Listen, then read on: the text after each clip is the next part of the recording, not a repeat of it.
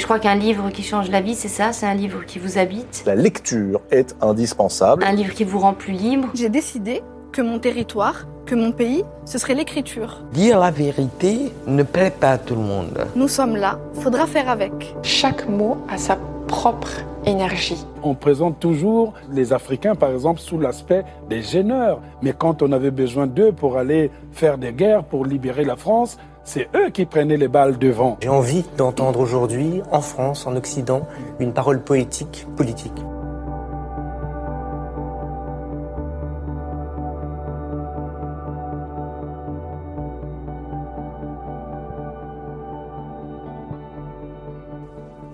Bonjour, je m'appelle Asma et vous écoutez Bookapax, le podcast littéraire et engagé. Si vous êtes là, c'est que vous aimez la littérature. Alors sachez qu'ici, vous ferez un pas de côté pour regarder les livres autrement. Parce que dans chacune de mes lectures, je cherche la représentation. Je cherche la diversité sans stéréotypes ni clichés éculés. Si vous appréciez ce podcast, faites-le savoir en le partageant sur vos réseaux, en vous abonnant ou encore en le notant 5 étoiles sur iTunes. Faites-le savoir également en souscrivant à la page Patreon de l'émission. Pour cela, rendez-vous sur le lien en description du podcast. Vous y trouverez toutes les informations. Allez, on y va.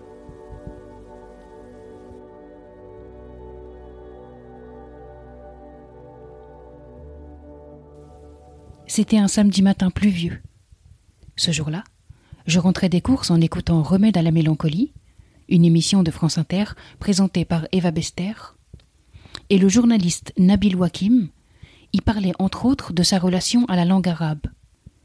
En évoquant certains de ses remèdes à la mélancolie, il s'est longuement attardé sur un livre de Jumpa Lahiri, intitulé En d'autres mots, et il a parlé de cette autrice comme d'une écrivaine qui le touchait profondément.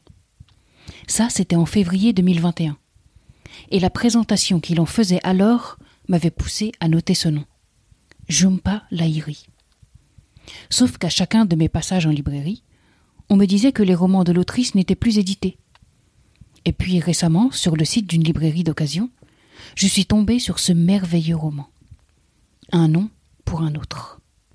Il n'en restait qu'un seul et unique exemplaire et je m'en suis immédiatement emparé.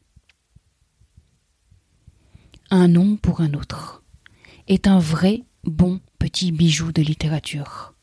Un roman dont on freine la lecture, dont on veut s'en délecter. Un roman qu'on finit avec tristesse, avec l'envie aussi de le faire lire au plus grand nombre. Mais écoutons d'abord son incipit.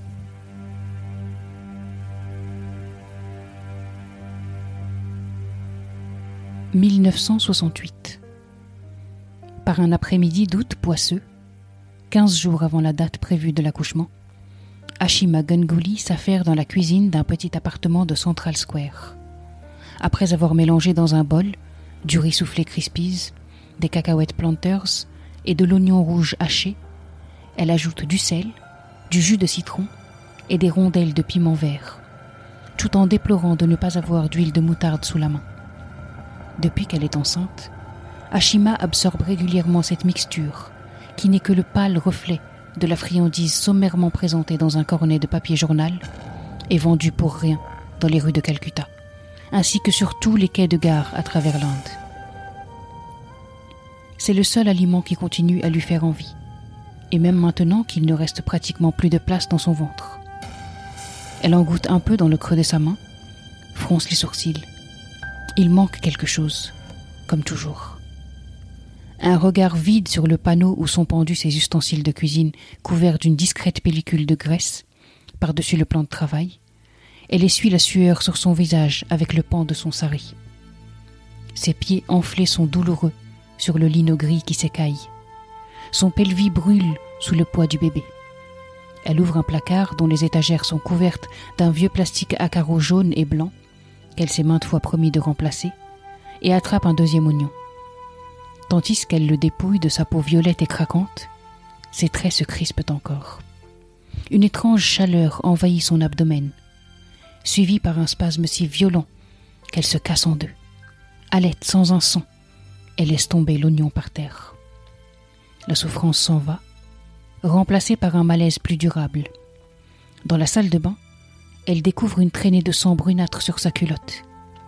Elle alerte son mari, à choquer, qui prépare le diplôme d'ingénieur du MIT. Ils travaillent dans leur chambre, penchés sur une table pliante, leur lit lui servant de siège, deux matelas étroits réunis par un tissu en violet. Elle ne prononce pas son prénom quand elle l'appelle. Elle ne pense jamais à lui par son prénom quand elle l'appelle. Elle ne pense jamais à lui par son prénom, même si elle le connaît parfaitement.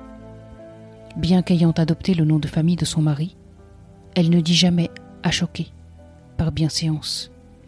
Comme un baiser ou une caresse dans un film indie, le prénom d'un mari appartient à la sphère du privé, de l'indicible. Ainsi, au lieu de dire à choquer, elle utilise la formule interrogatoire qui a fini par le remplacer et dont la traduction serait à peu près Est-ce que tu m'entends?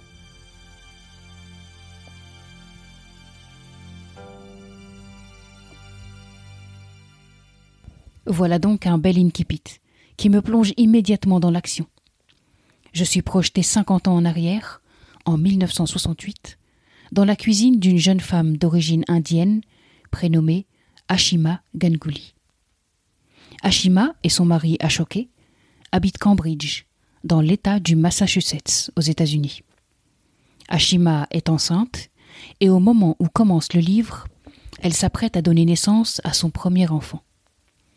Tout de suite donc, je vis avec elle le décalage culturel, la peur universelle de l'accouchement, les mille interrogations qui l'assaillent tandis que le travail est enclenché, ou encore le tourbillon des soignants qui s'envolent d'un lit à l'autre. Cette jeune femme qui accouche de son premier enfant, dans un pays étranger, je vais peu à peu apprendre à la connaître. Je vais en apprendre davantage sur sa famille, sur son système de pensée, sur son mariage avec Ashoké, sur son départ pour les États-Unis, et sur ses craintes une fois sur place. Je vais aussi faire connaissance avec Ashoké, son mari, et savoir pourquoi il a choisi de quitter l'Inde pour l'Amérique. Au fil des pages, je vais surtout voir grandir leur fils, le voir se débattre entre deux prénoms. Je vais voir aussi arriver la petite sœur, et avec ses deux enfants, à la fois baignés dans la culture indienne et élevés dans le moule américain, je vais constamment me débattre entre deux identités. C'est là le cœur battant du roman. Qui sont-ils, ces enfants nés doubles? Ces enfants qui, depuis le ventre de leur mère, cristallisent espoir et interrogation, désir puissant et inquiétude abyssale. Plus j'avance dans la lecture de ce roman, et plus j'en annote les pages, plus j'en surligne les mots, les phrases, les paragraphes. Car ces enfants dont il parle, ces enfants qui grandissent avec des parents venus d'ailleurs, c'est moi. C'est moi et ce sont des milliers d'autres, ici en France et partout ailleurs. Alors cette famille, elle a beau être indienne, avoir une culture autre, des plats différents, des croyances éloignées des miennes, je m'y reconnais complètement. Je pourrais reprendre à mon compte bon nombre des situations qu'elle vit. Moi, l'enfant à la fois française et marocaine. C'est là la prodigieuse force de ce livre. Autour de lui, autour de ses pages, s'agglutinent tous ces enfants qu'on dit trop lourdement issus de l'immigration, les renvoyant ainsi constamment à un ailleurs, alors que eux, riches de deux royaumes, embrasse l'ici et l'ailleurs. Pourquoi choisir? Quant à Ashima et Ashoke, les parents de ce roman, comme mes propres parents, ils font ce qu'ils peuvent, avec les leviers à leur disposition, dans l'environnement qui est le leur. Ils éduquent le palais de leurs enfants pour qu'ils gardent en mémoire les saveurs des plats du pays. Ils font en sorte de transmettre la langue, de faire respecter les traditions, ils tentent de faire passer les codes, et ils embarquent la famille autant que leurs moyens le permettent, pour des voyages mémorables sur la terre des origines. Et là, revenus dans le pays qui les a vus grandir, les parents sont tout autres, au grand étonnement des enfants. Écoutez plutôt cet extrait, dans lequel on voit la famille Gangouli arriver en Inde pour y passer huit mois.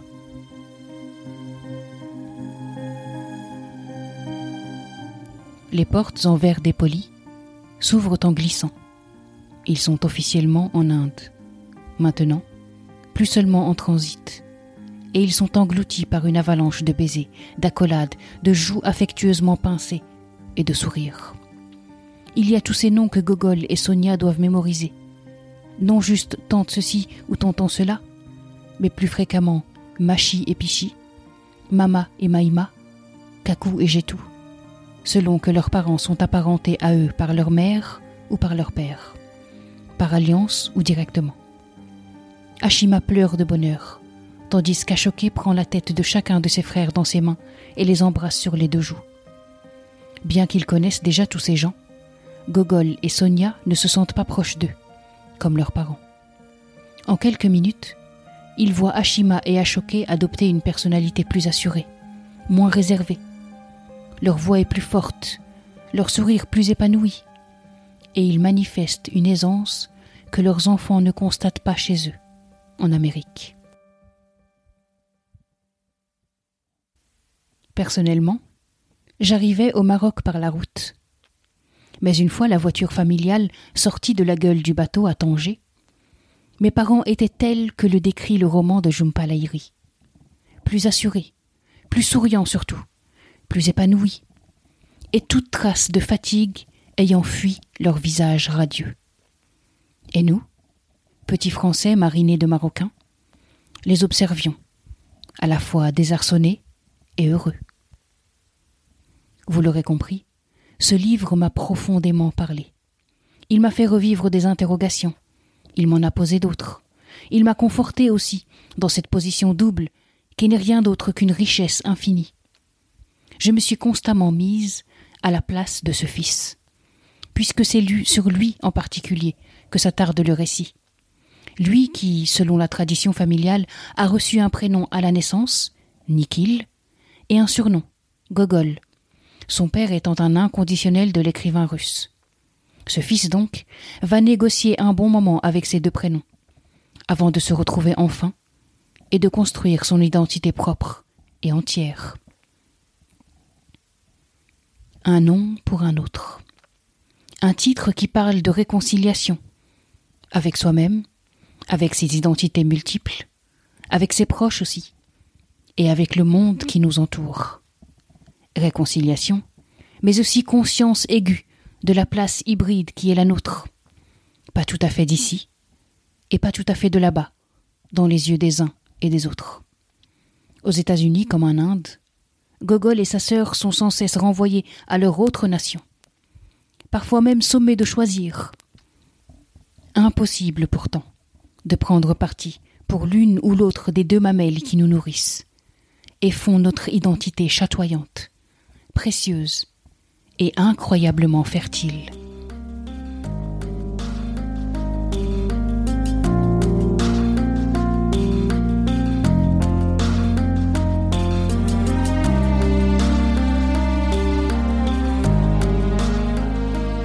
Merci d'avoir écouté cet épisode. Cette émission vous plaît? Pour la soutenir et faire en sorte qu'elle continue d'exister, partagez-la sur vos réseaux abonnez-vous sur Apple Podcast ou sur votre plateforme de podcast préférée. Et n'hésitez pas à la noter 5 étoiles. Merci infiniment pour vos retours, vos encouragements et votre enthousiasme. À bientôt.